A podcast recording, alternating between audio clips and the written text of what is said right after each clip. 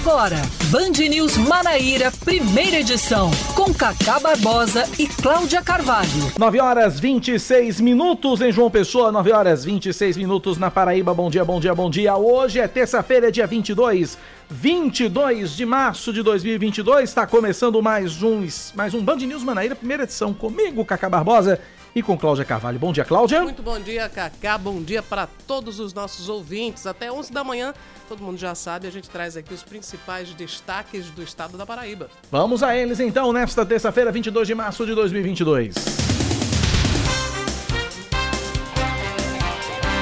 A Corregedoria da Polícia Civil da Paraíba vai investigar o vazamento do áudio em que um menino de 13 anos de idade confessa ter matado a mãe e o irmão mais novo e ter baleado o pai.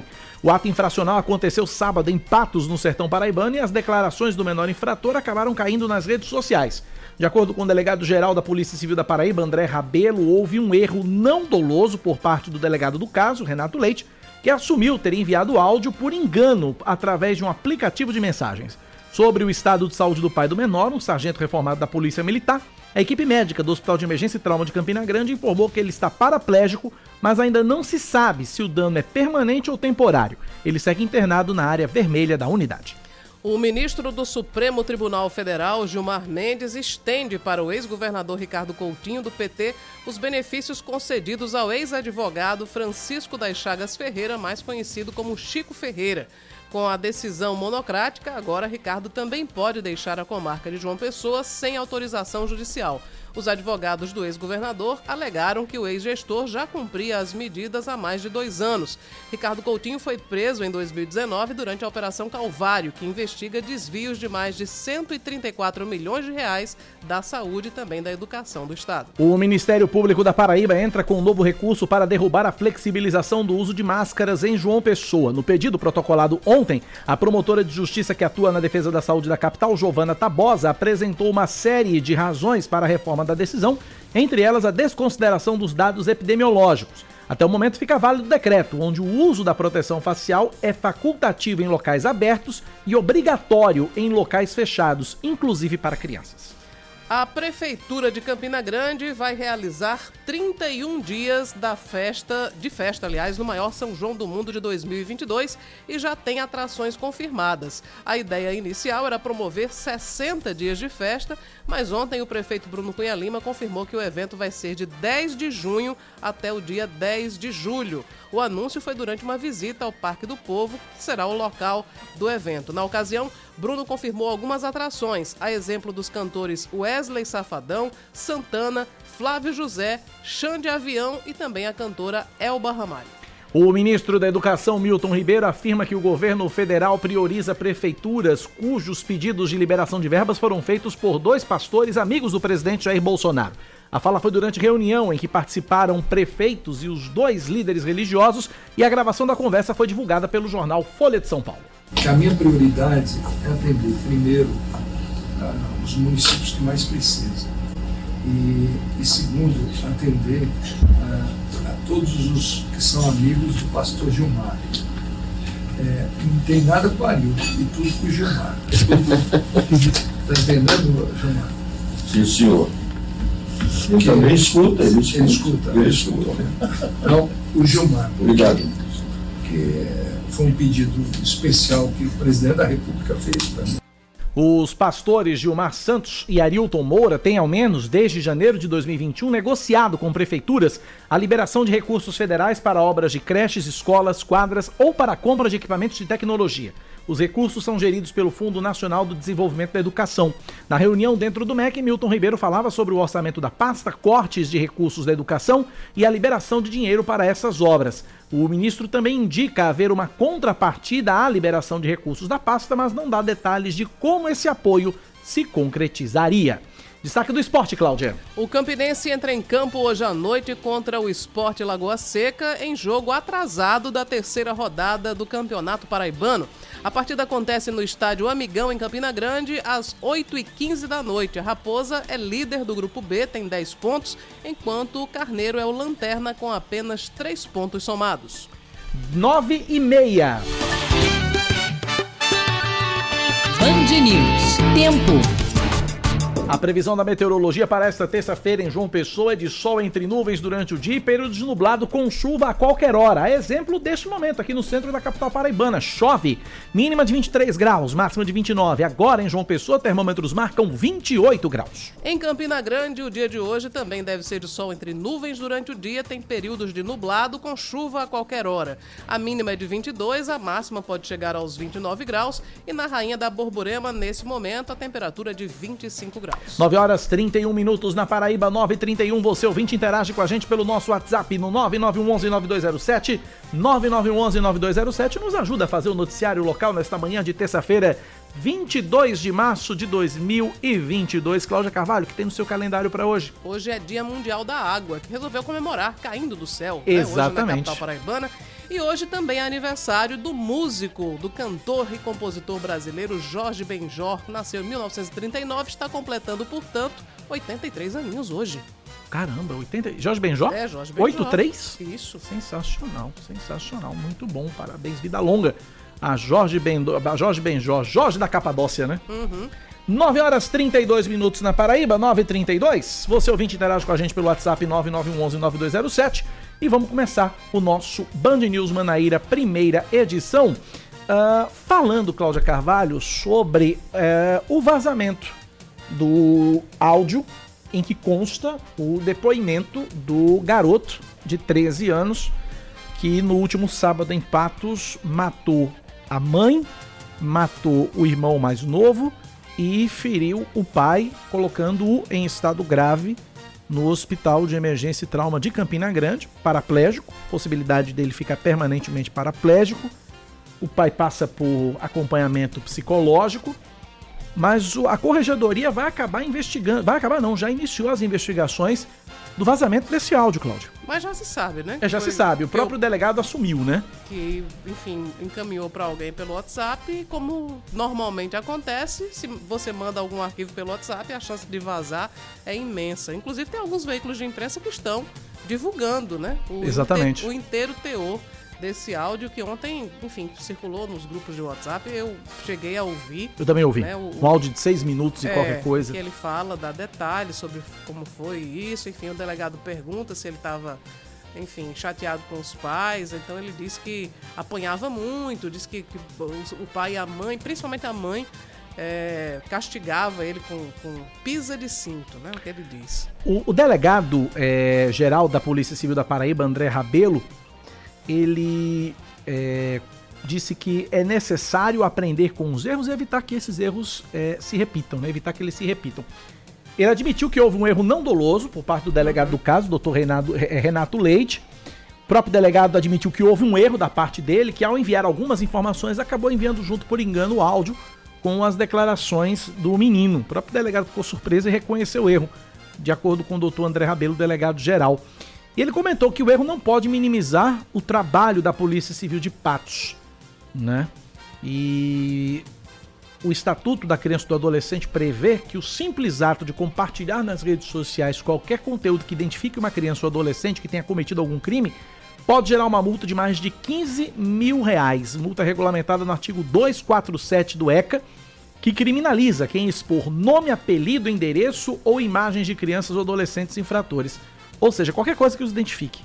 Punição mínima de 3 salários mínimos e a máxima de 20, valor que chega a 15.760 reais. Se essa máxima for aplicada nesse caso, vai ter muito veículo de comunicação na Paraíba sendo penalizado, porque a- as fotos da família inteira, incluindo os dois garotos, né, o que atirou Isso. e o que morreu, estão sendo compartilhadas aí no- nos grupos eu nem falo, mas tem muito veículo, muito site, muito blog que publicou a imagem sem sequer fazer um desfoque ou omitir né, a- a- o rosto do- dos dois garotos. Além E é exatamente disso, por isso que nós aqui na Rádio Band News, nem aqui na Rádio Band News, nem na TV Band Manaíra, nós tivemos acesso ao áudio. Inclusive, não fizemos Uhum. muito esforço. Ontem, por exemplo, apresentando o Brasil Gente, o que chegava de mensagem com o áudio do depoimento, telespectadores pedindo para colocar o áudio, só que a gente não colocou o áudio. Primeiro, em respeito à família, né? A memória da família e aos que ficaram. E segundo, por causa da lei. O Estatuto da Criança e do Adolescente não nos permite expor esse tipo de é, o- material. O, depoimento dele começa com ele falando o nome O dele nome. completo, né? o nome dele completo.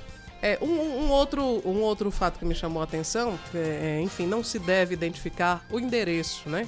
Mas veja só que situação delicada. Os vizinhos dessa família, vítima dessa tragédia em Patos, eles decidiram fazer um momento de oração. Então, é, é, principalmente as mulheres que moram nessa rua, que conheciam né, a uhum. família, foram lá na frente da casa para fazer um, uma oração em memória das vítimas. Crianças levaram desenhos, colocaram né, no muro, colaram no muro da casa. E alguns veículos de comunicação fizeram, filmaram esse momento. Com, enfim, existiu um fato jornalístico, mas a, para além disso também existe, obviamente, se você vai fazer uma matéria mostrando esse momento de oração, a, o muro com, com, desenhos das crianças que ficaram penalizadas pela morte da, do, do, garotinho lá de 7 anos, você vai identificar o local. É, né? inevitável. Com relação ao sargento reformado, o pai da criança, ele tá acordado, faz, faz tá fazendo acompanhamento psicológico, continua na área vermelha do Hospital de Trauma de Campina Grande, está consciente, orientado é, e agora, a preocupação da equipe médica é com relação à parte pulmonar, já que o policial teve um sangramento dentro do tórax, que é onde a bala está tá alojada.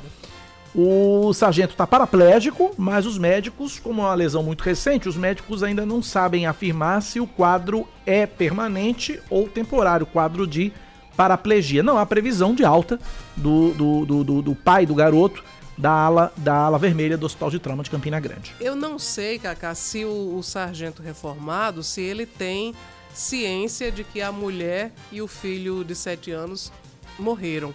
Né? Porque ele sabe que foram baleados, mas eu não sei se ele tem essa informação de que os dois morreram. Imagina o drama que vive esse cidadão, além do dano físico para ele próprio, ele saiu para comprar remédio né, para a esposa e quando voltou a família estava dizimada. Um filho preso e, e a, a, mulher e o outro filho mortos.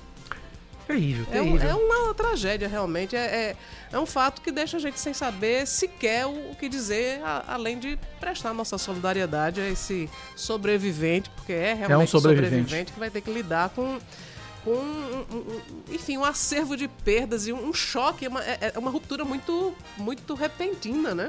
Quer dizer, de uma hora para outra a família dele se, se espatifou. Porque você acaba perdendo, no caso dele, ele acabou perdendo os dois filhos. Sim. Um que morreu e o outro que, enfim, não, não há elo mais, não há união, não há conexão mais é. entre pai e filho, né? Fora a esposa. É difícil, é difícil tudo isso. 9 horas e 38 minutos. Outra situação difícil, mudando íntegra totalmente de assunto.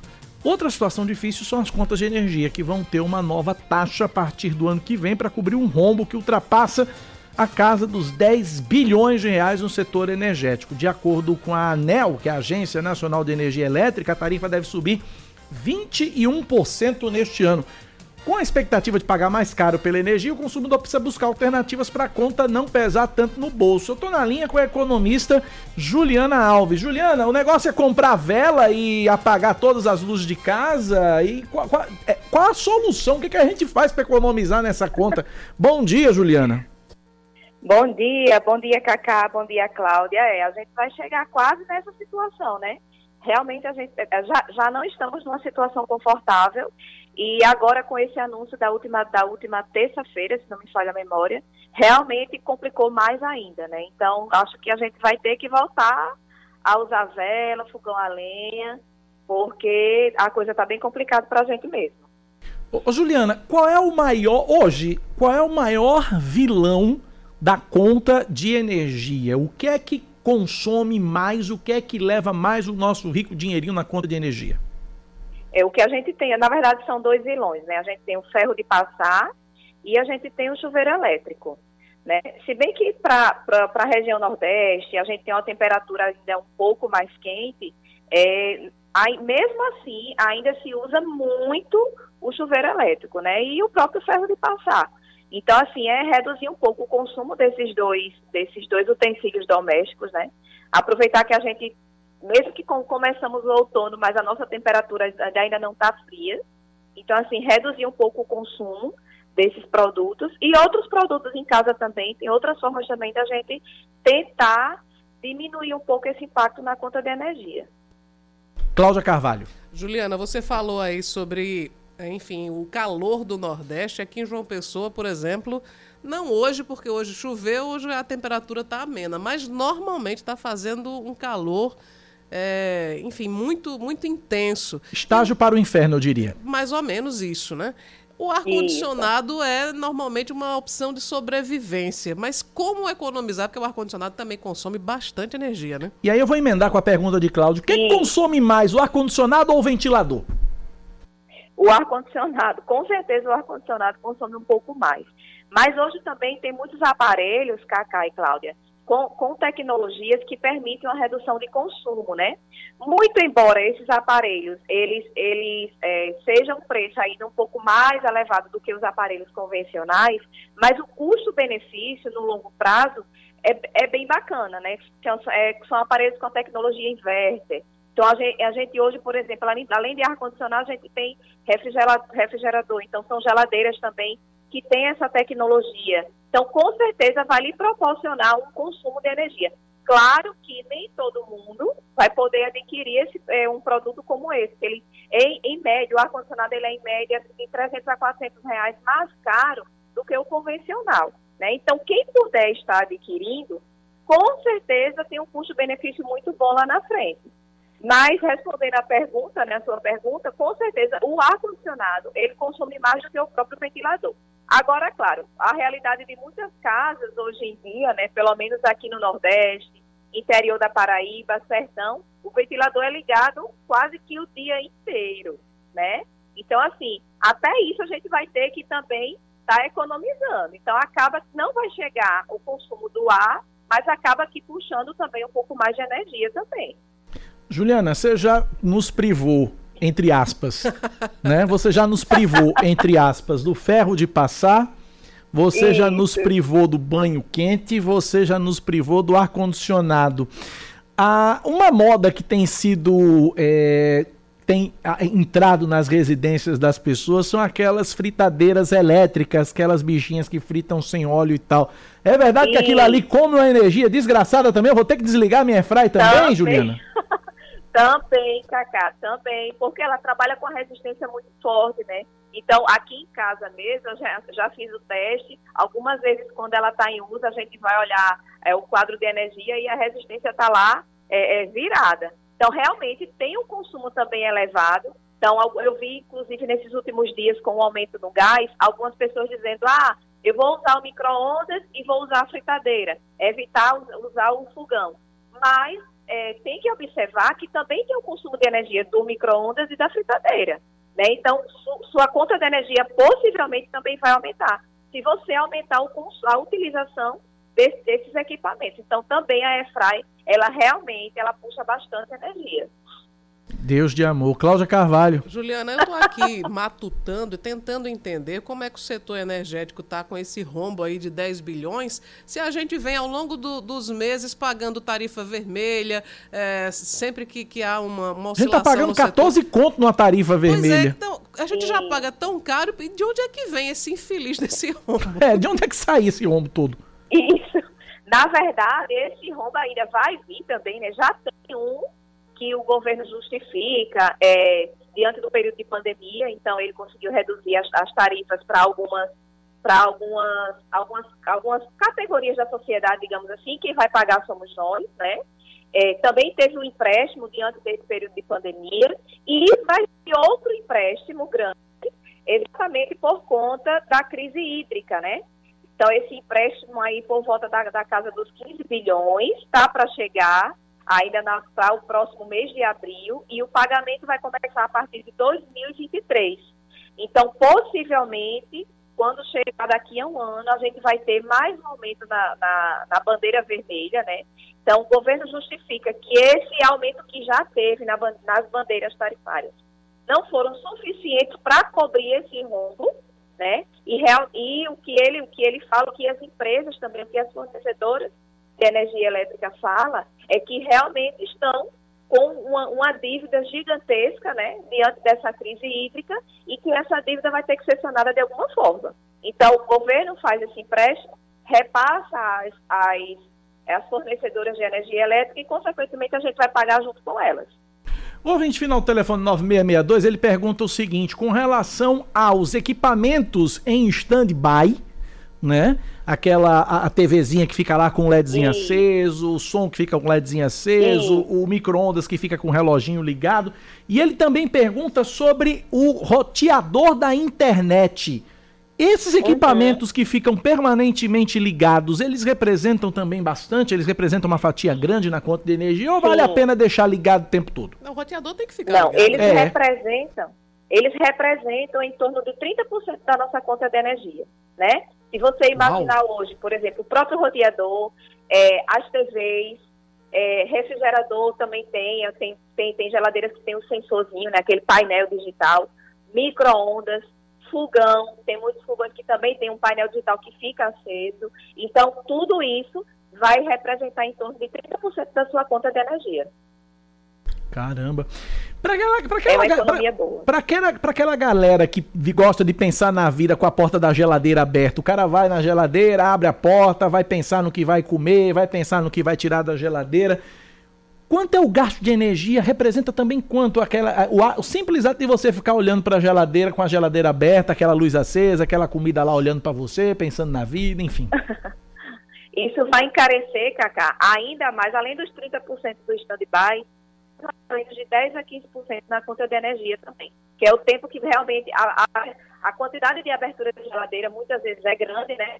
E além de estar tá abrindo e fechando o tempo todo, ainda fica com ela aberta, alguns tempos realmente estudando o que consumir, o que vai tirar, o que não vai. Então, representa, juntando tudo isso, bota em torno de 40% da, da sua conta de energia, né?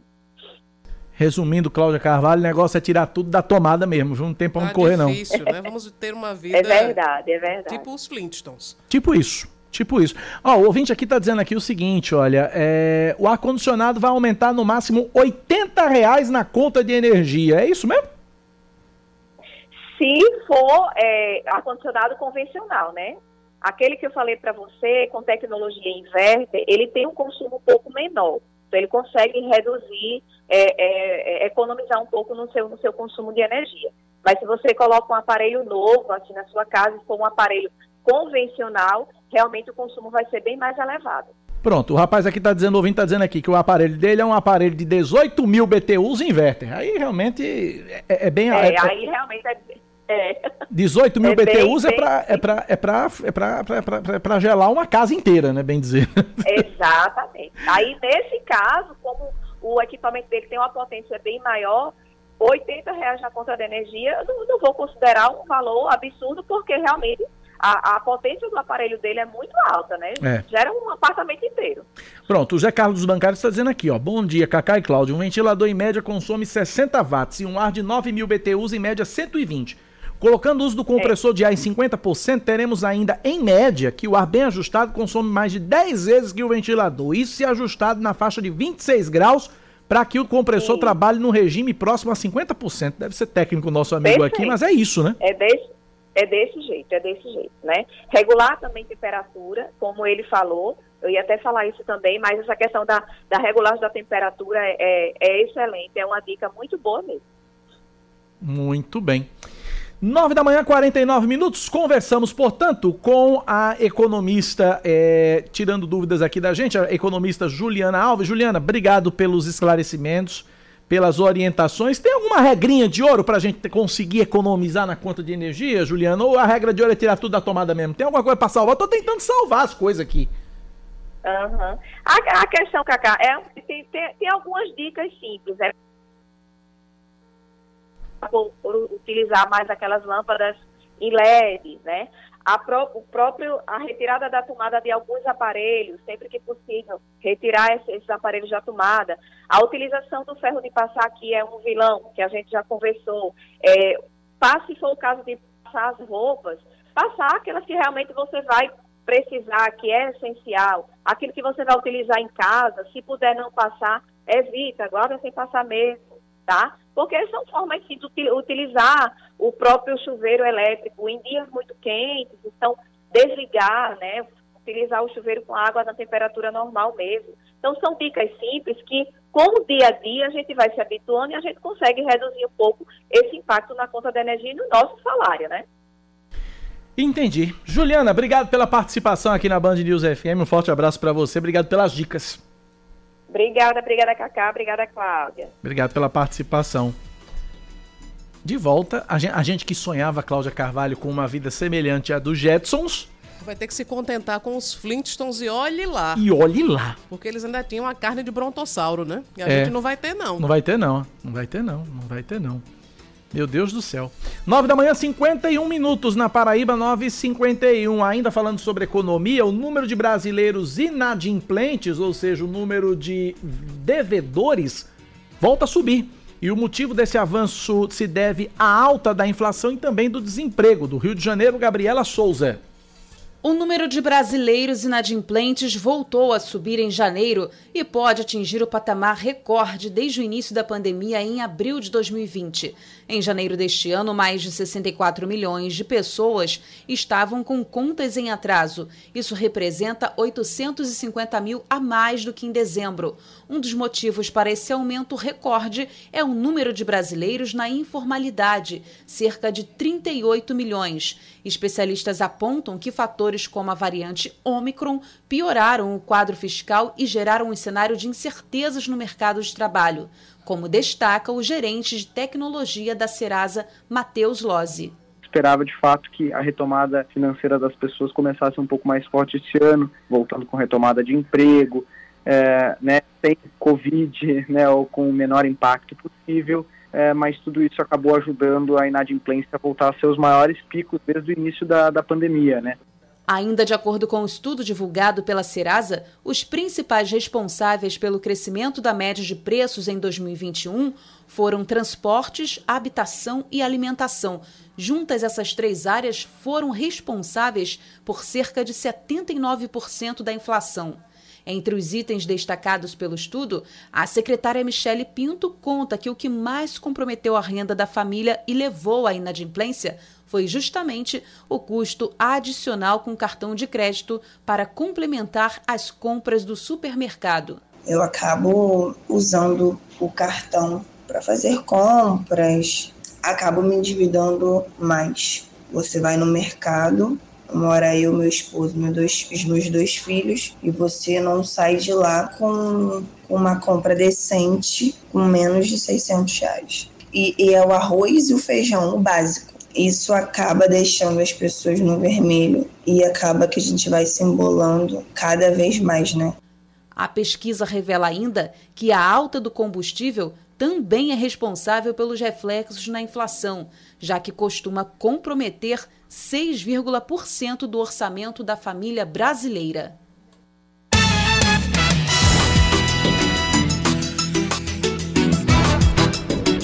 E o assunto energia que tá bem aceso no nosso WhatsApp. 9911 9207 9911 9207. Vamos lá, os ouvintes participando com a gente. Bom dia, Cláudia. Bom dia, Cacá. Eu não sei onde a gente vai parar, não, né? Eu tenho uma mercearia aqui, em Manaíra, e pago já na mercearia, por causa dos 5, 6 freezers, eu acho que eu tenho, né? Eu já pago quase R$ 1.500 por mês de energia. Mais essa de aumento, né?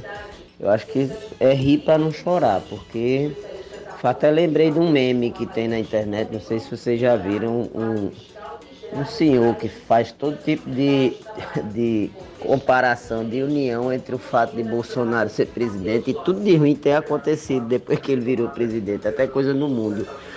Depois que esse homem virou presidente, foi pandemia, foi guerra, é gasolina alta, feijão, energia que não para de subir. O que danado é isso, pelo amor de Deus? Fica a dica aí. Minha Nossa Senhora, que homem para dar azar. A minha geladeira é de 90 e pouco. É uma Consa essencial. Bem fininha, de umas fininhas que é mais para pessoa sozinha. Há muitos anos, anos e anos. Acho que uns 30 anos quase, por aí, né? Que eu não tenho condição de comprar de jeito nenhum. A Energisa disse que vinha no Valentina trocar. Até hoje não veio nunca ninguém aqui com aquele movimento de troca de geladeira. E a minha geladeira no, do passado não existe mais e gasta energia. Né? Mas como eu não tenho condição de comprar geladeira de maneira nenhuma, o jeito que tem é ficar assim mesmo. Bom dia, Cacá. Bom dia, Band News.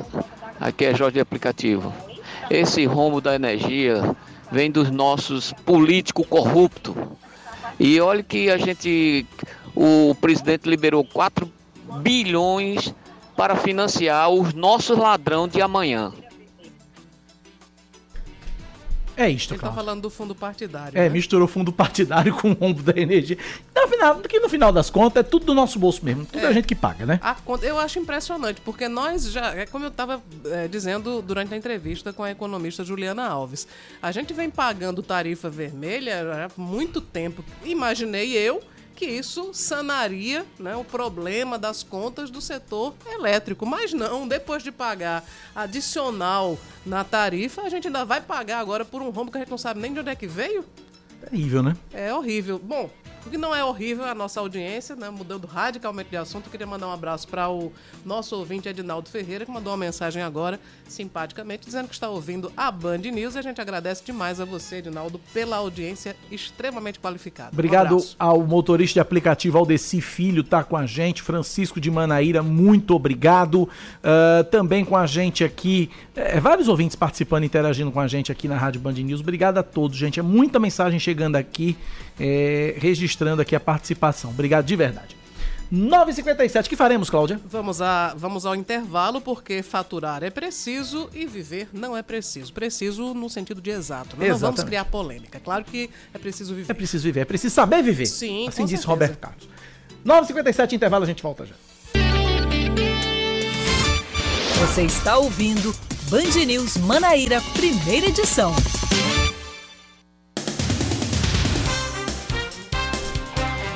Horas em ponto. Faz tempo que a gente não volta em ponto, não Cláudia. é? Britanicamente. Leandro Oliveira chega volta. até se espantou Em assim. homenagem ao retorno de Samara Gonçalves, que ainda não veio aqui dar o ar de sua graça. É verdade, ela ainda não veio aqui. Para tal, Não né? veio aqui neste bloco. Quando a gente terminar as manchetes, os ouvintes querem ouvir seu bom dia, Samara Gonçalves. Já, já, viu? E as atualizações do Parque Arruda Samara. É né? verdade, é verdade. Bom, novidades, a- novidades, novas atrações. Sim, vamos lá trazendo mais informações aqui na Band News FM Manaíra. Começa hoje em João Pessoa a campanha de vacinação. Aliás, começa Continua. não, continua hoje, né? Em João Pessoa a campanha de vacinação contra a Covid-19. A população a partir dos 5 anos de idade pode se dirigir às uni- unidades de saúde da família, também às policlínicas de Mandacaru, Cristo, Mangabeira e das Praias em Tambaú e também ao Centro Municipal de Imunizações da Torre, além do ginásio Ivan Cantizani, que fica no bairro de Tambiá. As crianças entre 5 e 11 anos não precisam de agendamento. Já as pessoas a partir de 12 anos devem agendar a vacinação pelo site vacina.joaopessoa.pb.gov.br ou também pelo aplicativo Vacina João Pessoa. Quem não quiser fazer o agendamento pode ir até o Mangabeira Shopping de carro das 8 da manhã até 10 da noite ou a pé das 6 da tarde até as 10 horas da noite. Em novo decreto publicado ontem, a Prefeitura de Cabedelo torna facultativo o uso de máscaras em áreas abertas da cidade. O documento, porém, obriga o uso da proteção em ambientes abertos para pessoas com sintomas gripais. A medida se justifica pela alta cobertura vacinal na cidade e pela redução no número de casos novos diários de Covid-19. De acordo com a Prefeitura, Cabedelo já aplicou mais de 132 mil vacinas e apenas um novo caso da doença foi registrado nas últimas 24 horas. O governador da Paraíba, João Azevedo, anuncia um pacote de obras de 530 milhões de reais para ampliar a malha rodoviária do estado. Ao todo, vão ser mais de 300 quilômetros de estradas, beneficiando os municípios de Uiraúna, Duas Estradas, Mulungu, Taperoá, Mogeiro, São Sebastião do Umbuzeiro, Catolé do Rocha, Serraria, Solânia, Livramento, Jacaraú, Pedro Regis, além do litoral sul da Paraíba. O governador anunciou ainda 82 quilômetros de travessias urbanas em ca- em 42 municípios. Preocupada em aumentar o número de seguidores nas redes sociais, a prefeita de Bahia, Luciene Gomes do PDT, realiza um sorteio cujo prêmio é um ovo de Páscoa de 2 quilos. Uma das regras da promoção estabelece que só podem ser sorteados moradores do município que seguem o perfil pessoal da gestora. Até às 9 da manhã de hoje, Luciene Gomes contabilizava mais de 28.300 seguidores. O sorteio está marcado para o dia 17 de abril. Deve ser publicada hoje no Diário Oficial a medida que zera impostos sobre a importação de etanol e seis produtos da cesta básica até o fim do ano. O objetivo é tentar reduzir os efeitos da inflação que ultrapassa os 10% no acumulado dos últimos 12 meses. Entre os alimentos que vão ter os tributos zerados estão o café moído, a margarina, o queijo, o macarrão, o óleo de soja e também o açúcar. Já em relação ao etanol, a ideia é combater a alta dos combustíveis agravada pelo conflito entre Rússia e Ucrânia. A expectativa é reduzir o preço da gasolina na bomba em até 20 centavos, porém, por causa das variáveis internacionais, a redução não deve ser repassada ao consumidor de imediato. Destaque do esporte: o mata-mata do Campeonato Paulista começa hoje. Aline Fanelli. O São Paulo tem jogo decisivo hoje contra o São Bernardo pelas quartas de final do Campeonato Paulista, às 8h30 da noite no estádio do Morumbi. Atual campeão do torneio, o tricolor tentará continuar na competição e, em caso de empate, a decisão será nos pênaltis. O técnico Rogério Ceni tem quase todo o elenco à disposição para o confronto. O único jogador que permanece no departamento médico é Gabriel Sara, em recuperação de entorse no tornozelo direito. A Band News FM transmite hoje São Paulo e São Bernardo a partir das 8 da noite para São Paulo, Brasília, Belo Horizonte, Vitória, Salvador, João Pessoa, Curitiba, Porto Alegre e Manaus. A narração será de Napoleão de Almeida. Muito bem, 10 e 4. Recebo uma informação do pessoal da Prefeitura de João Pessoa, minha querida Alci, a internacional e gloriosa, é, que a CEINFRA, Secretaria de Infraestrutura, está com um problema no call center, no 0800 031 1530. O, call, o atendimento no call center está suspenso devido a uma falta de energia provocada por um problema em um transformador na manhã de hoje, que interrompeu o fornecimento de energia na secretaria, na Avenida Rio Grande do Sul, no bairro dos Estados. A CEINFRA acionou a Energisa e espera o pronto restabelecimento do serviço de energia para voltar com o call center. A população pode solicitar os serviços de manutenção, como tapa-buraco, drenagem, galerias, terraplanagem e iluminação, através da plataforma Prefeitura Conectada no site da Prefeitura de João Pessoa, joaopessoa.pb.gov.br.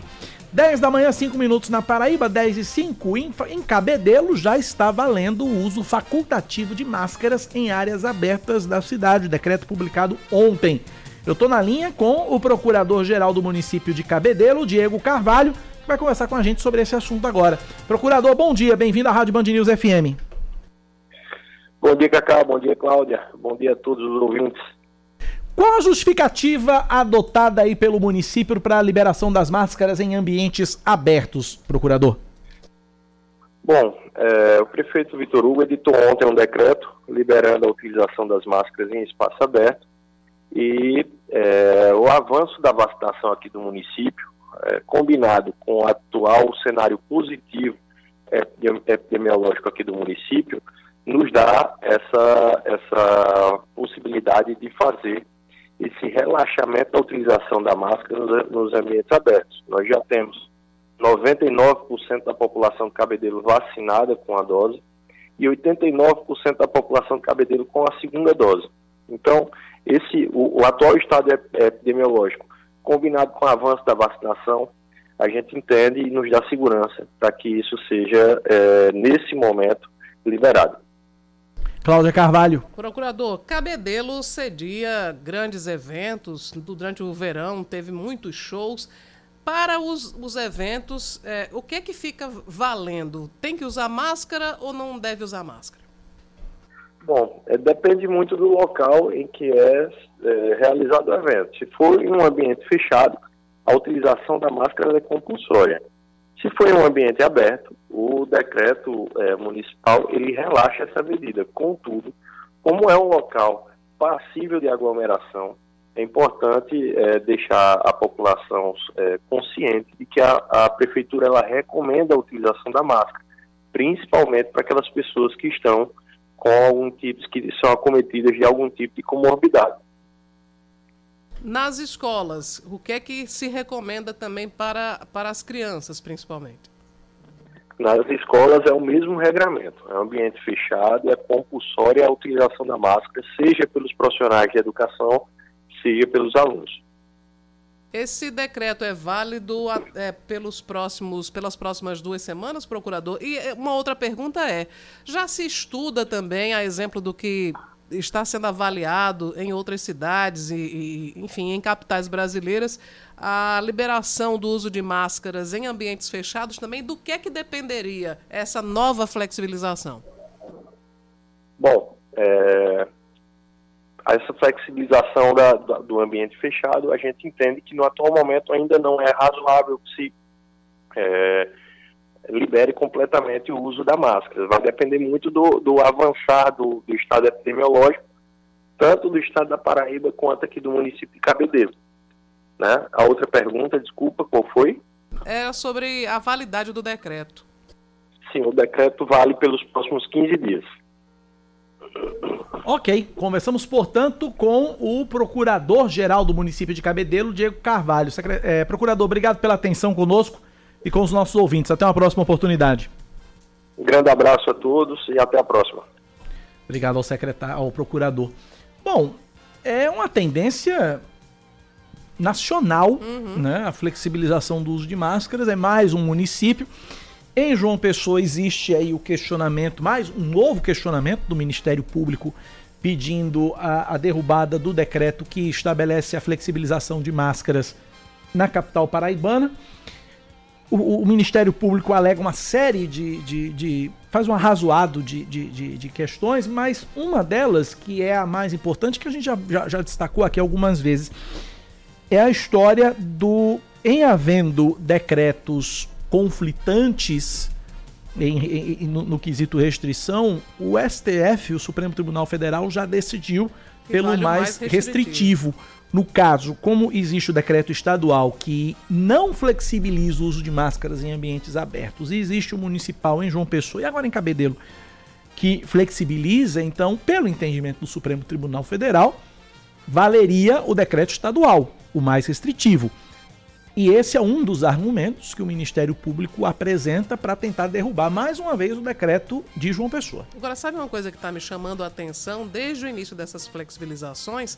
É que no início da, da pandemia, quando o governo do estado baixava um decreto e alguns municípios flexibilizavam, o próprio governo, através da Procuradoria-Geral do Estado, entrava na justiça para derrubar aquele decreto. E sempre conseguiu.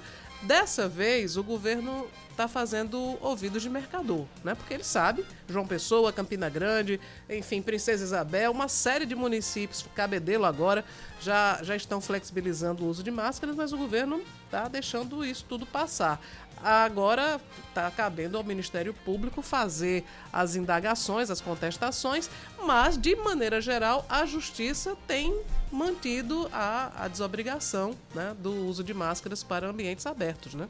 É uma situação que a pandemia foi, foi se modificando. Hoje, graças a Deus e também a ciência, a vacina, nós estamos em um patamar de, de casos descendentes, né, de, de uma curva descendente dos casos de, de coronavírus e, enfim, existe uma, uma exaustão também da população com enfim, uma série de, de medidas, mas não é a exaustão né, que, que vai fazer com que o coronavírus desapareça.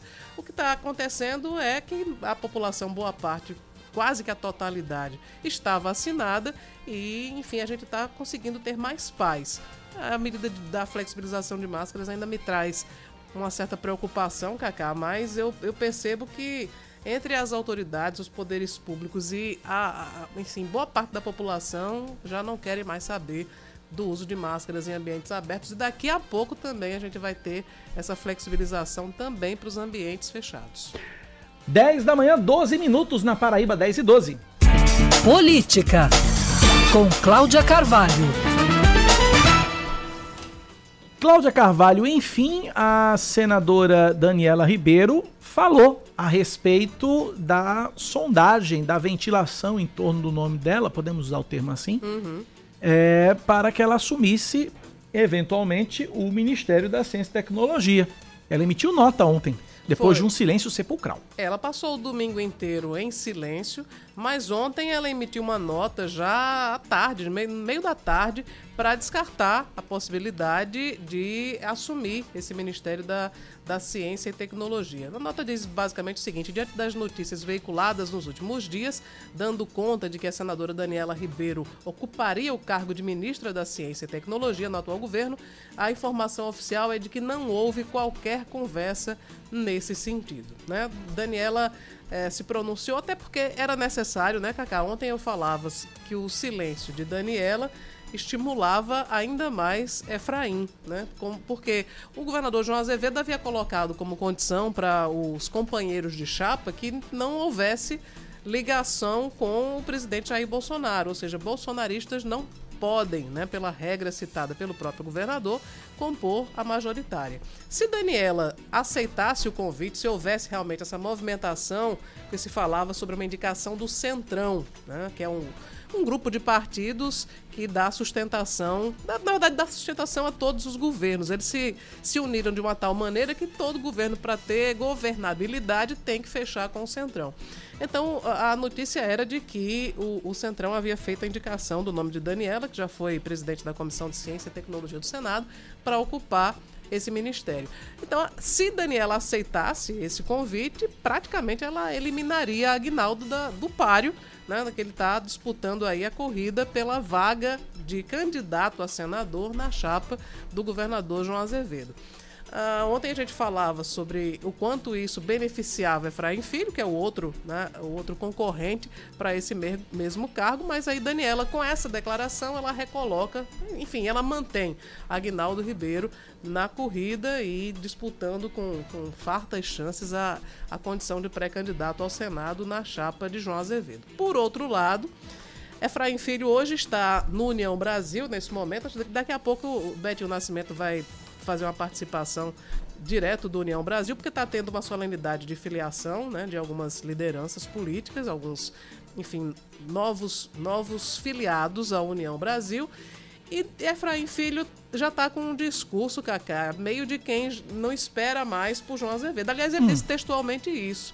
Ele disse que essa semana ele vai ter uma série de, de conversas internas no União Brasil e com apoiadores e tal, e disse que não espera mais por ninguém. E quando terminar esse processo de, enfim, de discussão interna no partido, ele vai anunciar né, a pré-candidatura dele ao Senado. Na verdade, a pré-candidatura dele ao Senado não é novidade para ninguém. O que a gente está querendo saber é com é quem se, vai. Exatamente. Pela, pelo discurso dele, acho que ele está muito mais alinhado com Pedro Cunha Lima. Inclusive, ele repetiu uma frase que Pedro disse aqui para a gente, né? Disse que elogiou bastante Efraim Filho e disse que Efraim é destaque nas páginas políticas do Brasil e não nas policiais. Ontem Efraim usou essa mesmíssima frase, disse: "Olha, eu sou eu sou tenho sido tenho tido destaque na, na, na mídia nacional, nas páginas políticas e não nas policiais". Então, enfim, acho que o discurso está muito afinado, né, o de Efraim, filho, com Pedro Cunha Lima, e entendo que a tendência dele é seguir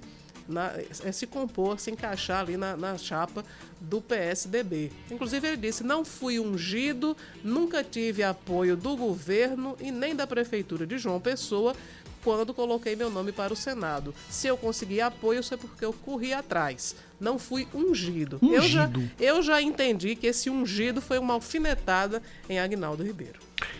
10 e 16, a, uma informação também é que o presidente do Supremo Tribunal Federal, ministro Luiz Fux, vai visitar a Paraíba. Ele vai estar em Campina Grande, próximo dia 1 no Teatro Facisa, participando da aula magna do curso de Direito, com o tema Ativismo Judicial e Autocontenção na Jurisprudência do STF. Uma visita importante do ministro Luiz Fux a Campina Grande, presidente do Supremo Tribunal Federal. Um outro assunto, Cláudia, tem a ver também com justiça. A prefeita de Bahia, Luciene Gomes, ganhou uma na justiça, né? Uma ação que pedia a cassação da prefeita, a justiça considerou a ação improcedente. Exatamente. É, sobre ministro, só antes de falar sobre Luciene pois Gomes, não. É só lembrar aqui um, um acontecimento do fim de semana que o ex-ministro da Justiça do governo do PT, Luiz Eduardo Cardoso, Sim. esteve aqui na Paraíba para fazer uma palestra sobre os direitos das pessoas com Down. E durante a passagem dele aqui por João Pessoa, ele levou uma queda, né? E teve que passar por uma cirurgia. Foi para São Paulo para fazer uma, uma cirurgia. Me parece que ele rompeu um menisco. Enfim, teve uma, um acidente doméstico mesmo aqui na Paraíba, infelizmente, e terá que passar por uma cirurgia. Em relação ao caso da prefeita de Bahia, o juiz Antônio Rude Maci Firmino de Souza, da 61ª Zona Eleitoral, ele julgou improcedente a ação contra a prefeita Luciane Gomes. Ela havia É aquela, sido... ação, é aquela ação do hospital da mulher, né?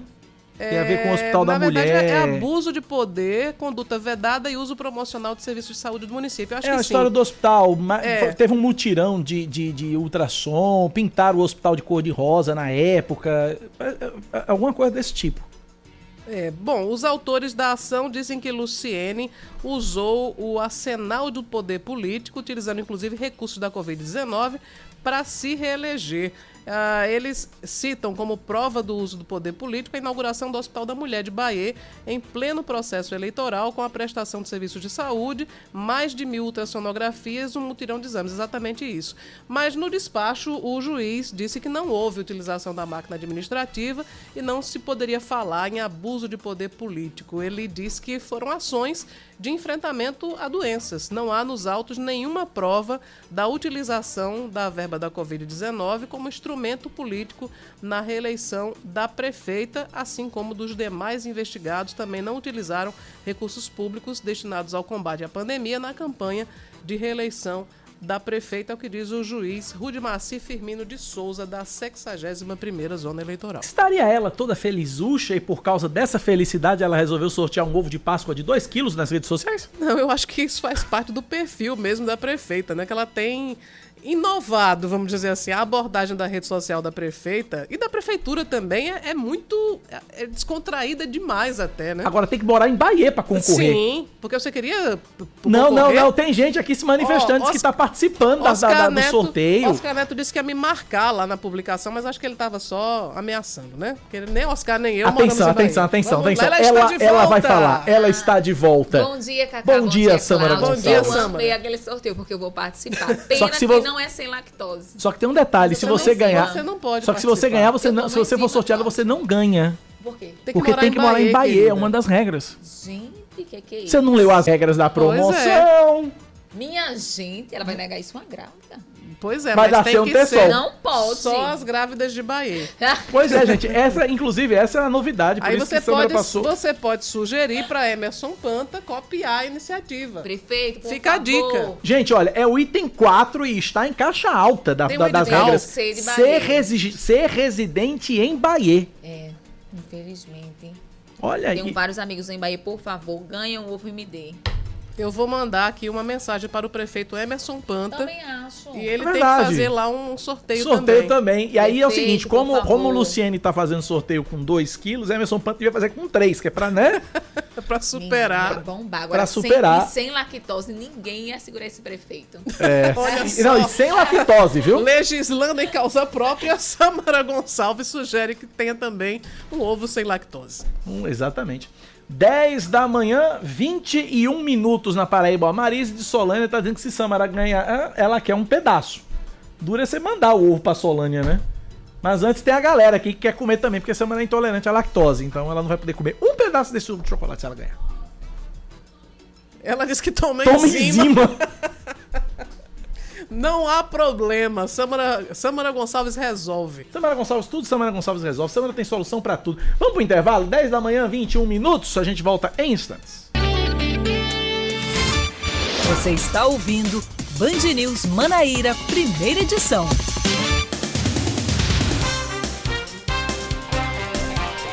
Dez e 24 o filho da paraibana Silvana Vicente, Gabriel Pilipenko, de 26 anos de idade, segue em busca de notícias sobre os pais na Ucrânia.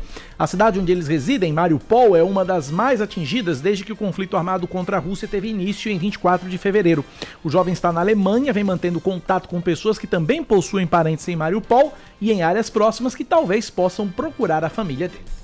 A gente segue com mais um destaque. A Cagepa, Companhia de Água e Esgotos da Paraíba, vai retomar o bombeamento de água, reativando o abastecimento para municípios do Brejo Paraibano. O anúncio foi feito ontem pelo governador João Azevedo. De acordo com ele, a medida se deve ao volume de chuvas registrado ultimamente nas áreas contempladas. Seguindo com mais um destaque para você aqui na Band News FM, um meteorito é encontrado no município paraibano de Nova Olinda, no Sertão. O astrônomo amador Marcelo Zurita explicou que o material foi achado em novembro de 2014, mas a informação só foi divulgada agora, mais de sete anos depois, devido à demora para confirmar que se tratava de um meteorito. A rocha foi analisada, classificada e recebeu o nome de Nova Olinda, em referência ao município onde foi encontrada. De acordo com a Associação Paraibana de Astronomia, é a primeira vez que um meteorito é achado na Paraíba. Uma empresária da educação sofre um golpe de 57 mil reais através do sistema Pix. A suspeita do crime é a gerente de um banco em Cabedelo que fez 18 transferências sem que a cliente percebesse. Dentre elas estavam contratações de decoração para uma festa de chá de revelação, o pagamento de cuidadora de idosos e contratação de seguro e consórcio. A bancária confessou o crime, alegou que passava por dificuldades financeiras e devolveu parte do dinheiro. Por ser ré primária e ter confessado e devolvido o valor desviado, ela responde em liberdade. A vítima ainda cobra na justiça a devolução de cerca de 10 mil reais que ainda restam. Em nota, o banco lamentou o ocorrido e informou que a gerente foi demitida. Agora, como é que ela. Não, tá em dificuldade. Ok, entendo que tá em É. dificuldade. Agora, ser gerente do banco e meter a mão na conta de uma cliente e pagar com até chá de revelação, Que loucura, não? Aí é demais, né? É aí não tem demais. nada que É justifique. surreal, é surreal, é surreal. Muita, é muita cara de Paula. A imprensa estatal da China diz que as causas da queda de um Boeing 737 na região de Guangxi são nebulosas. Até agora não há qualquer sinal de sobrevivente no acidente. O avião levava 132 pessoas, incluindo 123 passageiros e 9 tripulantes. A aeronave seguia de Kunming para Guangzhou e despencou 6 mil metros em menos de 2 minutos. Eu vi a imagem da queda é assustadora. É, é um, pa- parece, um, parece uma pedra caindo. A imagem é Uhum. distante, parece uma pedra caindo. Tchum! Um negócio de desenho animado mesmo. Sim. Negócio absurdo, surreal essa queda. De esportes, Cláudia. Vamos lá, o técnico Bernardinho pede demissão do cargo de treinador da seleção francesa masculina de vôlei. O brasileiro alegou problemas pessoais para deixar a equipe na preparação para a Olimpíada de Paris em 2024. Bernardinho, que assumiu a França em agosto do ano passado, disse que foi uma das decisões mais difíceis e dolorosas da carreira, mas que a família dele continua sendo prioridade. O treinador segue no comando do time feminino do Sesc Flamengo. 10 e 27 na Paraíba. Cláudia, nós mandamos alô pra ela, mas ela quer um alô seu, a Marise, lá de Solânia. Marise de Solânia, um grande abraço para você e lembrando sempre que nós eh, nunca esqueceremos do convite para a Galinha de Capoeira lá em É, Solânia. mas agora só depois que Samara, só, depois que Samara tiver um menino, porque Samara tá comendo por três. Mas, mas o convite é extensivo. Tem, tem galinha para todo mundo lá. É, mas é, mas é porque imagina uma pessoa comendo por três. Samara já comia por dois antes do menino. Agora com o menino ela tá comendo por três. Ela tá só olhando para você ali, com uma carinha bem boazinha. É, eu sei. eu- eu- Marise, muito obrigada Um pela beijo, audiência. Marise, um pra beijo você. A gente conversa potoca demais. Eu não sei se você vai aguentar essa potocada toda no É, almoço. Leandro disse que vai comer também Não, galinha. Leandro, Leandro não pode. Não, Leandro aí tá repreendido. Tá repreendido, né? Tá. Aí E acaba Leandro é a aquele rapaz que vai para a pizzaria e come apenas 25 pedaços de pizza. Coisa pouca. E pede sobremesa. De ma- bi- pizza, pi- 25 pedaços da massa grossa. Ele junta com, com, com o Kelvin e vão dar prejuízo aí nos restaurantes. Misericórdia, o, que o horror. dono do restaurante, quando vê os dois chegando, já fecha as portas. É, já. Leandro, vem aí, tá bom. O senhor quer se defender? Não, não, é isso mesmo. Pois não vai. tá tudo certo. 10 e 28 na Paraíba, 10 da manhã, 28 minutos.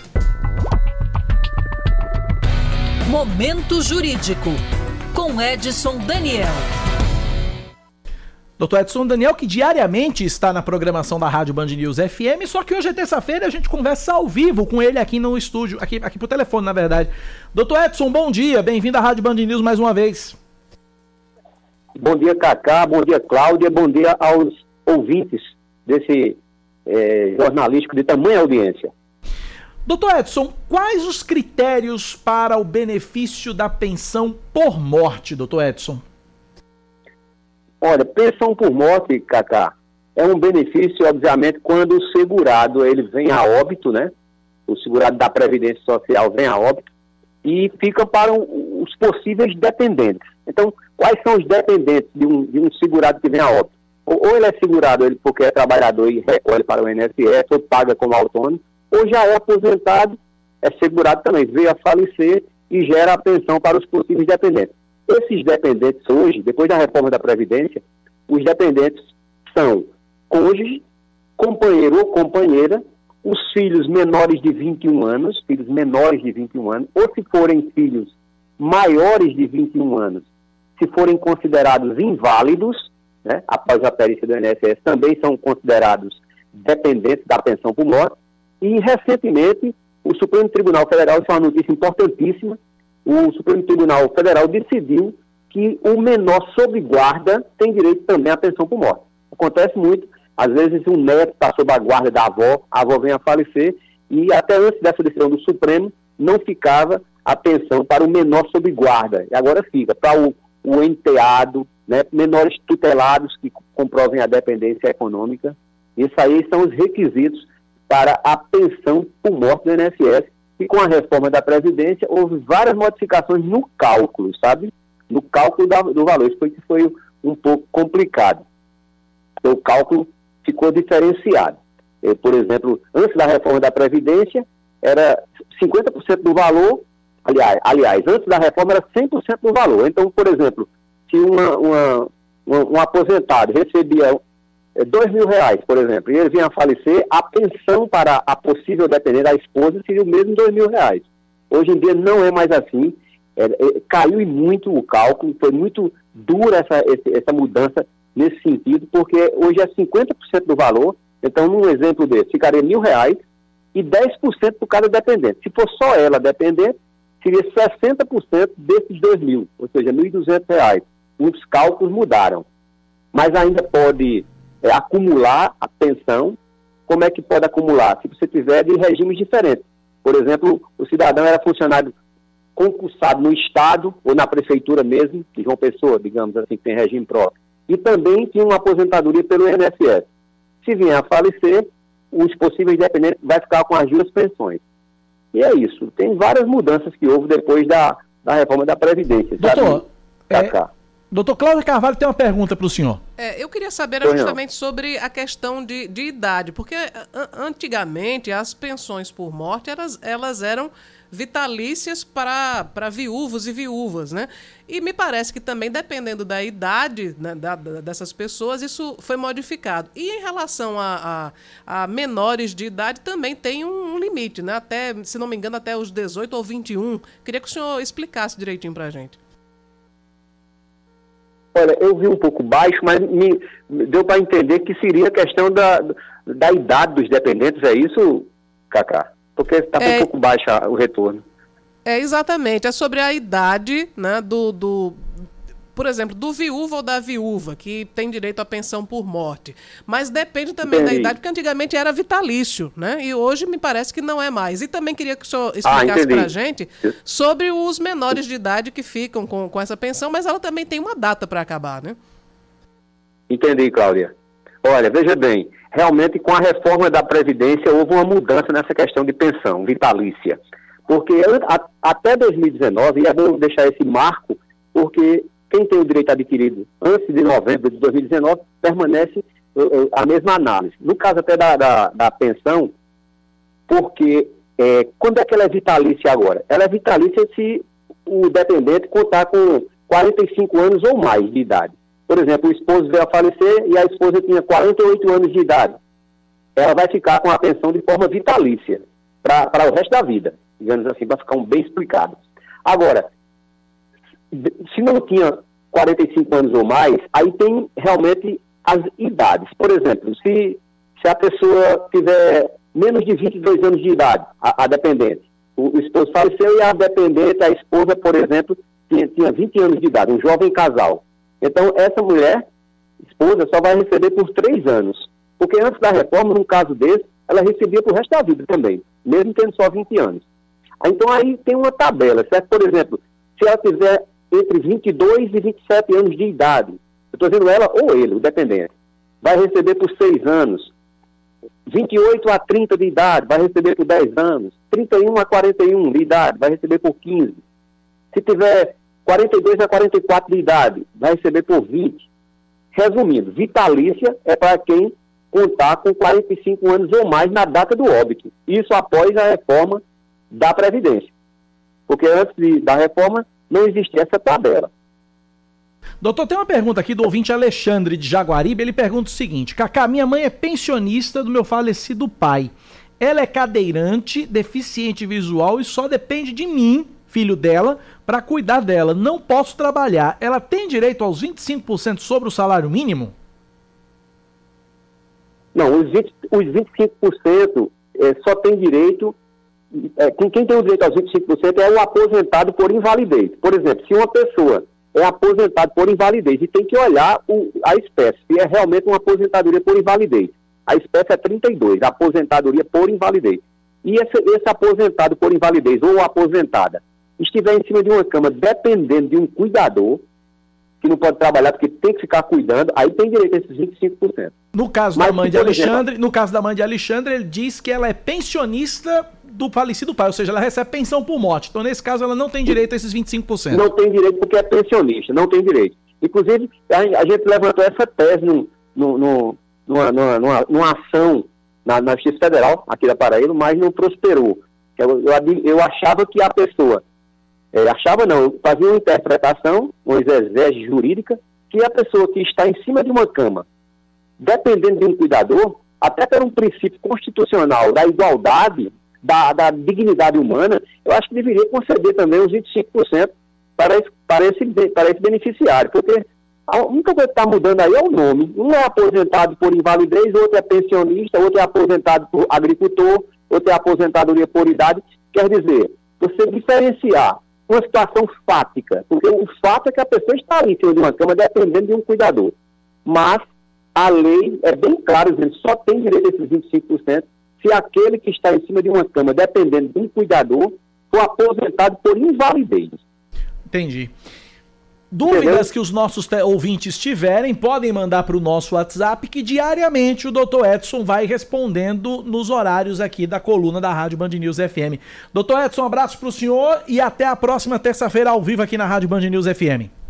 Um abraço a todos vocês, se Deus quiser, como você já deixou claro aí, manda as perguntas que a gente responde no decorrer da semana. Um abraço, doutor, obrigado pela participação. 9911-9207 para você mandar sua pergunta para o Dr. Edson Daniel, que ele vai respondendo ao longo da semana. 10h37 na Paraíba, 10 da manhã, 37 minutos. Dá tempo ainda para trazer uma informação direto de Brasília. O governo federal lança medidas de incentivo à produção de biogás e biometano. Em evento nos palácios da, da Alvorada e do Planalto, Bolsonaro apresentou estratégias para reduzir custos com diesel, utilizado principalmente no meio rural. De Brasília, João Pedro Melo. O governo federal apresentou em cerimônia no Palácio do Planalto o programa de estímulo à produção de biometano, que é considerado como o gás verde. O combustível é produzido a partir de resíduos agrícolas e urbanos e está sendo considerado como uma alternativa ao uso do diesel, da gasolina e do gás natural, que exigem o uso de gasodutos e oleodutos. A cerimônia contou com a participação do presidente Jair Bolsonaro, do ministro do Meio Ambiente, Joaquim Leite, além de outras autoridades que assinaram o decreto que estabelece essa ação. O presidente da República, Jair Bolsonaro, afirma que a nova fonte de energia é positiva e que não deve ter o pagamento de impostos. Por que não dizer? Sem imposto. Se o homem do campo, o sitiante, vai fazer algo para gerar energia, não vai pagar PIS, COFINS, tampouco né, o nosso ICMS. Ou seja, é uma energia, além de própria, né, ela não tem esse custo elevado na ponta da linha que temos com impostos. O fato é que entre as medidas anunciadas também estão novas linhas de financiamento para o chamado crescimento verde, para as quais foram destinados quase 400 bilhões de reais. Também foram apresentados ao chefe do executivo veículos movidos a biometano, como um caminhão de lixo, um ônibus e um trator, que podem ser usados tanto em áreas urbanas como rurais das cidades brasileiras. Segundo o Ministério do Meio Ambiente, diversas iniciativas já são realizadas para transformar resíduos sólidos em biometano e que a transformação reduza a quantidade de gás metano gerado por esse tipo de lixo. O ministro de Minas e Energia, Bento Albuquerque, apontou que em três anos os projetos de combustíveis receberam mais de um bilhão de reais em investimentos e que os valores aumentam ainda mais se todo o setor de energia for considerado. Registro com alegria que nos últimos três anos só os projetos classificados no REIT, dedicados à infraestrutura de combustíveis, totalizaram investimentos superiores a 1 bilhão e 300 milhões de reais.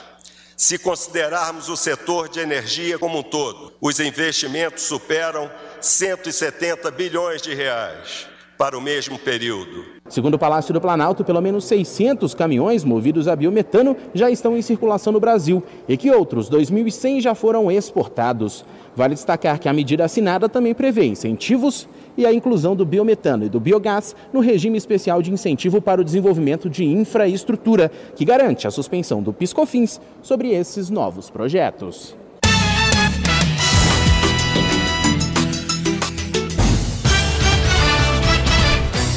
A gente chega com a informação que está acontecendo nesse momento, uma, uma ocupação na sede da Secretaria de Desenvolvimento Humano do Estado representação das agricultoras camponesas é, ocuparam hoje de manhã a Secretaria de Desenvolvimento Humano do Estado da Paraíba para cobrar do Estado o pagamento do PAA emergencial que foi realizado no mês de agosto do ano passado.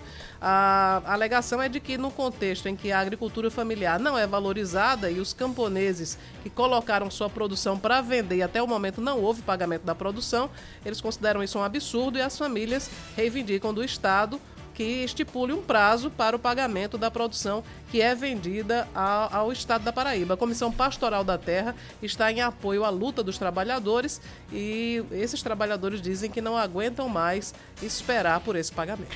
Cláudia, você falava antes, da, nos destaques, rapidinho para a gente trazer informação, Sim. de filiações, eventos de filiação, republicanos, União Brasil. Exatamente. O, o, o, o União Brasil, nesse momento, ele está realizando no, na sede do partido, que fica no bairro de Tambiá, uma filiação que vai contar com a, a participação do, do pré-candidato ao Senado Efraim Filho e também do deputado federal Julian Lemos, além do deputado estadual Tassiano Diniz e alguns dos pré-candidatos que foram surpreendidos com aquela mudança lá no, no Partido Solidariedade, que mudou recentemente uhum. de comando.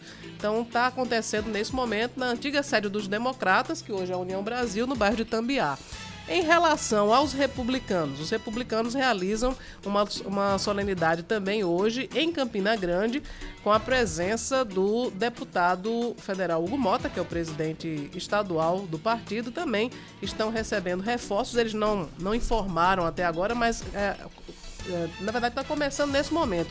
Às 10h30, o deputado federal Hugo Mota, ele convidou a imprensa para a filiação de importante liderança aos quadros do partido e essa afiliação acontece no, na rua Américo Porto, lá em Campina Grande. Também para o próximo dia 25, mais conhecido como sexta-feira, também vai ter um evento de filiação do PL. Evento de filiações e debates. Vai ser em Campina Grande, no Garden Hotel, sexta-feira, dia 25, a partir das 9 horas da manhã, evento de filiações e debates promovido pelo PL, Partido Liberal, que é o partido do presidente Jair Bolsonaro, que aqui na Paraíba é representado pelo deputado federal Wellington Roberto, e que tem como pré-candidato ao Senado é, Bruno Roberto. 10h43, intervalo, voltamos já já com o último bloco do Band News Manaíra, primeira edição, nesta terça-feira bastante chuvosa. Band News FM. Em um segundo, tudo pode mudar. Achamos um endereço perfeito na Praia do Bessa. Execute. Agora também na Avenida Fernando Luiz Henrique, 1831. Um espaço moderno e inovador com serviços de excelência em negócios imobiliários para você. Faça uma visita. Será um prazer apresentar a nossa nova unidade. Execute desde 1989. Pensou em imóvel? Pense Execute. 83 2107 0101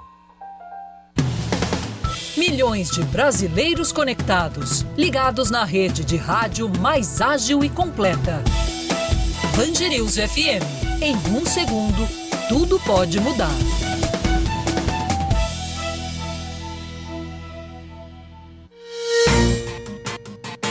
Band News FM. Em um segundo, tudo pode mudar. Você está ouvindo Band News Manaíra, primeira edição.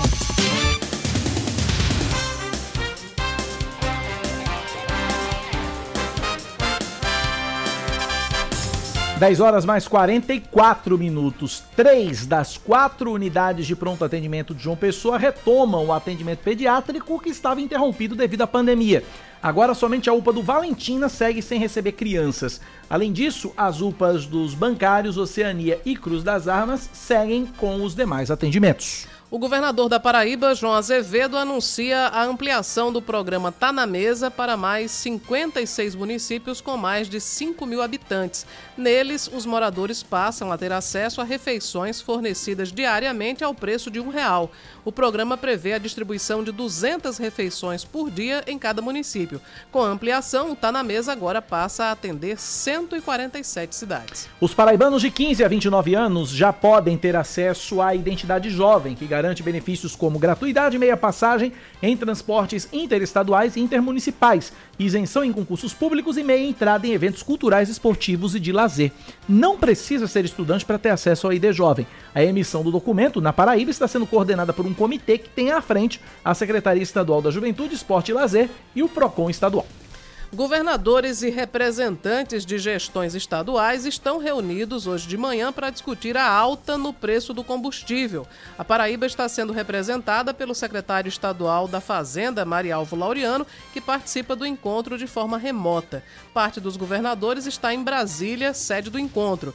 De acordo com a mais recente pesquisa feita pelo Procon de João Pessoa, o litro da gasolina chega a custar R$ 7,39 em postos da capital paraibana. Agora, além do preço do combustível, também os governadores vão discutir essa questão polêmica da flexibilização do uso de máscaras, Cacá. São duas pautas importantes, combustíveis e máscaras. O PSB com, confirma para amanhã a cerimônia de filiação de Geraldo Alckmin. A informação havia sido antecipada semana passada pela colunista da Rádio Band News FM, Mônica Bergamo. O ex-governador de São Paulo vai oficializar a adesão ao partido em um evento em Brasília. Com a entrada na legenda, Geraldo Alckmin fica mais perto de ser o vice na chapa do ex-presidente Lula do PT ao Palácio do Planalto nas eleições de outubro. Destaque do esporte, Cláudia. A classificação do Botafogo para as quartas de final da Copa do Nordeste altera três jogos do Campeonato Paraibano. O confronto entre Souza e Botafogo, válido pela terceira rodada, que estava marcado para amanhã, foi adiado para o dia 3 de abril por causa do jogo do Belo contra o Náutico pelo Nordestão, que acontece também amanhã. Já os jogos entre Botafogo, Atlético de Cajazeiras e Souza e Autosport pela décima rodada, que aconteceriam no dia 3 de abril, passaram para o dia 6 de abril. 10 da manhã, 47 minutos agora na Paraíba. Esportes, com Ellison Silva.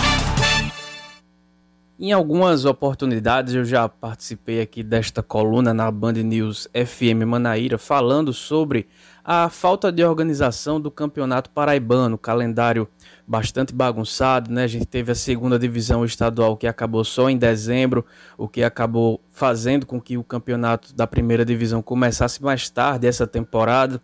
No mês de fevereiro tivemos pouquíssimos jogos e agora nesse fim do mês de março temos que ter uma maratona de partidas com o estadual que vai chegar na reta final já dentro das disputas da Série D e da Série C do Campeonato Brasileiro, que tem times filiados à Federação Paraibana de Futebol disputando essas competições.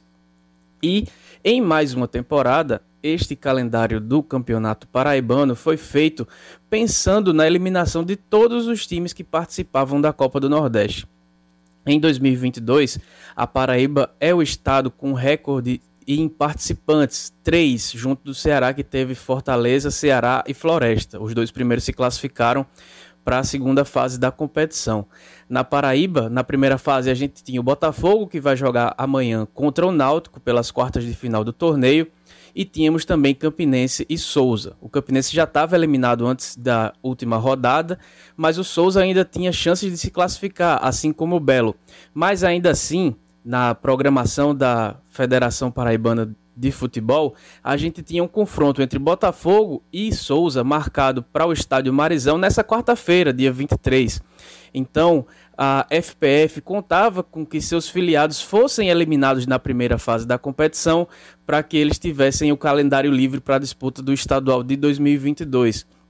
Então, além de não colaborar com o planejamento das equipes, já que faz tudo em cima da hora, tudo de qualquer maneira, ainda acaba torcendo de certa forma, né, entre aspas, não que torça deliberadamente, mas conta com que a participação de seus filiados em um torneio regional, o principal torneio do primeiro semestre do futebol brasileiro, seja curta que os times não tenham sucesso esportivo, porque senão atrapalha os planos da competição. E dessa maneira a gente vai ter mais dois jogos adiados, né? O Botafogo seria é, adversário do Souza nessa quarta-feira, jogariam também no domingo, no fim de semana. Em João Pessoa seriam duas partidas consecutivas, mas que acabaram sendo adiadas por conta do sucesso do Belo na Copa do Nordeste, que a gente torce aqui como paraibanos que ele continue ainda mais, que o Botafogo vá para a final, que talvez conquiste seu primeiro título da Copa do Nordeste em sua história. É isso que a gente que trabalha no meio do futebol torce, mas não parece que o que a Federação Paraibana de Futebol tem em sua mente para os times que disputam o seu estadual. Pelo Paraibano, nessa terça-feira, a gente tem a partida entre Campinense e Esporte Lagoa Seca, Esporte Lagoa Seca e Campinense, que vai acontecer às 20 horas e 15 minutos no estádio Amigão. Jogo adiado da terceira rodada, que pode dar uma folga à Raposa. Em caso de vitória, pode chegar aos 13 pontos e já encaminhar sua classificação para a próxima fase do torneio. Muito bem registrado por Ellison, um despreparo da Federação Paraibana de Futebol, que não contava com a astúcia dos times paraibanos, pelo menos o Botafogo, não contava com a astúcia do Botafogo, ter se classificado. E marcou exatamente para o dia do, do, do, do jogo da, da, quarta de final, um jogo pelo Paraibano, tendo que adiar e já bagunçado o Campeonato Paraibano, que é bagunçando ainda mais. Coisas da nossa Federação Paraibana. 10 da manhã, 51 minutos na Paraíba. Prefeitura de Campina Grande confirma o São João do Mundo em 2022. Depois de dois anos sem o evento em decorrência da pandemia, a festa deve ter 31 dias este ano, acontecendo de 10 de junho a 10 de julho. Atrações confirmadas: Elba Ramalho, Flávio José Santana, Wesley Safadão, Xande de Avião são algumas que foram anunciadas ontem pelo prefeito Bruno Cunha Lima. Sobre a empresa organizadora, cuidados com a pandemia e tudo que envolve a realização da festa, Sueli Gonçalves e Vitor Oliveira conversaram ontem no Band News Manaíra, segunda edição, com a secretária de Desenvolvimento Econômico de Campina Grande, Rosália Lucas. Vamos ouvir. É uma grande festa esperada por muitos, não é?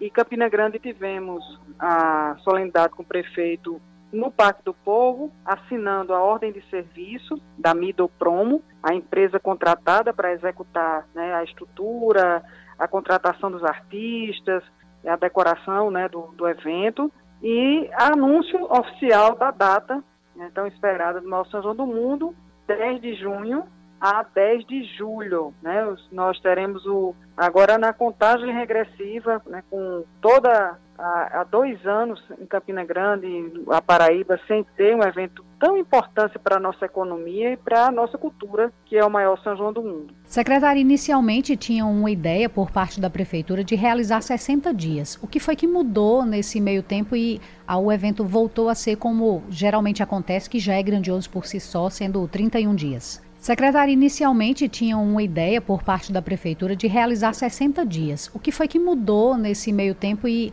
o evento voltou a ser como geralmente acontece, que já é grandioso por si só, sendo 31 dias? Houve um processo, uma, um pregão eletrônico, a Secretaria da Administração abriu né, para outras para empresas e o processo contemplava os 60 dias. E no processo não houve habilitação técnica das empresas e havia a data vigente de renovação possível ainda da Middle. Então fizemos com a empresa local a, a, o contrato da licitação de, que ele tinha em 2020, com a anuência do Tribunal de Contas, a renovação e o contrato está lá como termo de referência 30 dias. Então, com isso, nós defendíamos a, a, o trade turístico de aproveitar mais o mês de julho como um destino né, de férias escolares do Brasil, um destino de férias do Brasil, onde julho, se, se, com a dolarização alta e turismo interno muito fortalecido. Então, por isso que a gente programou entrando mais no mês de julho. Né? Então, a gente pegaria aí o, até 10 de julho, né, durante 10 dias, para trabalhar os operadores nacionais, as feiras de turismo. Próximo final de semana estaremos em Porto Alegre, na UGAR, divulgando São João, estaremos na WTM, junto com a PBTU, uma grande parceira PBTU, Ruth Avelino, com os estandes, compartilhando e divulgando a data né, e a programação do maior São João do Mundo.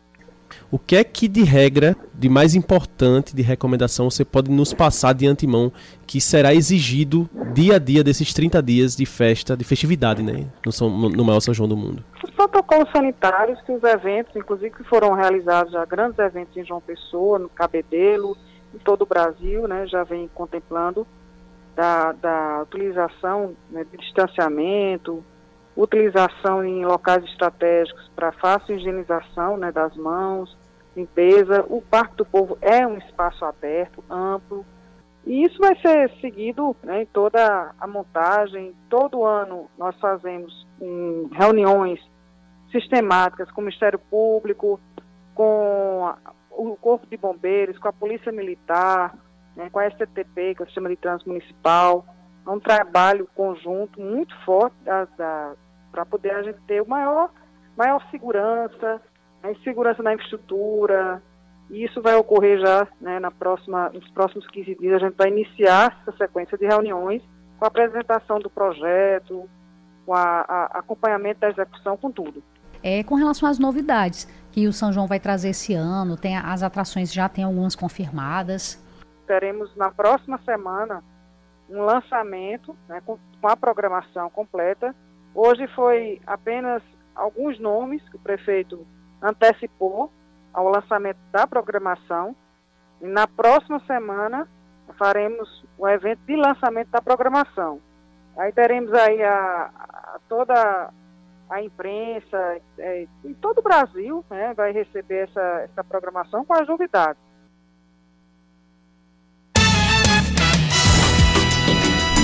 Dez da manhã, 56 minutos na Paraíba, 10 e 56. Esperamos que dê tudo certo, esperamos que a coisa funcione a contento e que o São João seja um São João seguro para todo mundo. É, existia aquela previsão inicial do, do prefeito de fazer 60 dias 60 de festa, dias de mas acabou ficando aí em 31, né? É, o que a gente espera é que realmente seja seguro e que, pela importância econômica também que o evento tem, Sem também dúvida. que ele possa ser realizado e, e ajudar né, na economia do município, dos pequenos empreendedores, os barraqueiros, as pessoas que dependem também da realização do maior São João do mundo para ter uma, uma renda extra. Cacá, deixa eu trazer aqui uma informação pois não. sobre a deputada estadual Estela Bezerra. Caramba, você leu meu pensamento que eu tava com ela aberta Foi? aqui para trazer, pois mas é. traga. O ministro Sebastião Reis Júnior, do Superior Tribunal de Justiça, ele acatou parcialmente um habeas corpus com pedido de liminar que foi impetrado pela deputada Estela Bezerra para revogar medidas cautelares que haviam sido impostas a ela pelo Tribunal de Justiça da Paraíba no processo da Operação Calvário. A partir da decisão, Estela não precisará mais cumprir o recolhimento domiciliar à noite e também nos dias de folga. Além disso, poderá ter acesso às dependências da administração pública estadual, mas vai precisar comunicar com justificativa à, Justiça em até 72 horas. O ministro destacou na decisão que a manutenção de algumas medidas cautelares é necessária porque a ação penal se encontra no início. Ele diz também que, além de tais restrições não se mostrarem graves, a liberdade de locomoção né, da deputada tendem a garantir a correta instrução criminal, foi o que disse Sebastião Reis Júnior. Muito bem, 10 da manhã, 58 minutos. Cláudia Carvalho é um K, é um B, é um. Ossi! Acabou-se, é ponto final do Band News Manaíra, primeira edição. Cláudia está na TV a partir de meio-dia, junto com Gerardo Rabelo, na coluna Muito Mais Política, no programa Muito Mais, não é isso, Cláudia? Exatamente. Daqui a pouco estarei na TV. TV Band Manaíra, canal 10.1 em João Pessoa, 7.1 em Campina Grande, 518 na NET Claro TV. Eu também tô lá, só que eu tô às 4 da tarde com o Brasil Gente Paraíba. Amanhã cedinho, eu tô de volta às 6 da manhã com o Expresso Band News Manaíra e às 9h20 Cláudia chega para comandar comigo o Band News Manaíra, primeira edição. Continue com a gente, continue na sintonia, vem aí Eduardo Barão e Carla Bigato com o Band News Station e Leandro Oliveira com o Noticiário Nacional. Cláudia, até mais tarde na TV, até amanhã na rádio. Até mais, Kaká. E para os nossos ouvintes, até amanhã. Obrigada pela audiência de todo mundo. Obrigado pela audiência, continue com a gente. Um abraço a todos, valeu. Tchau, tchau. Você ouviu Band News Manaíra, primeira edição.